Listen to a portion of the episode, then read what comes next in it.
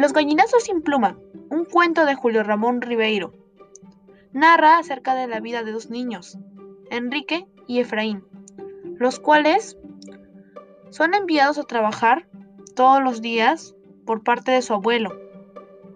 Revisar en los botes de basura a ver si pueden encontrar algo comestible, sin poder tener dinero para comprarse algún solo juguete, simplemente divirtiéndose con cepillos usados. Para ellos, los botes de basura eran una caja escondiendo tesoros ahí dentro. Este cuento narra sobre un contexto de pobreza, miseria y maltrato que sufrían estos dos niños. El abuelo simplemente quería alimentar a un cerdo, el cual tenía en casa, y por esto maltrataba a ambos niños para que le traigan comida y así poder venderlo y ganar dinero con eso.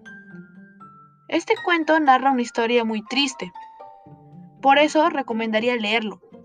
Es un gran cuento que te cuenta muchos contextos en los que vivían las personas en ese tiempo.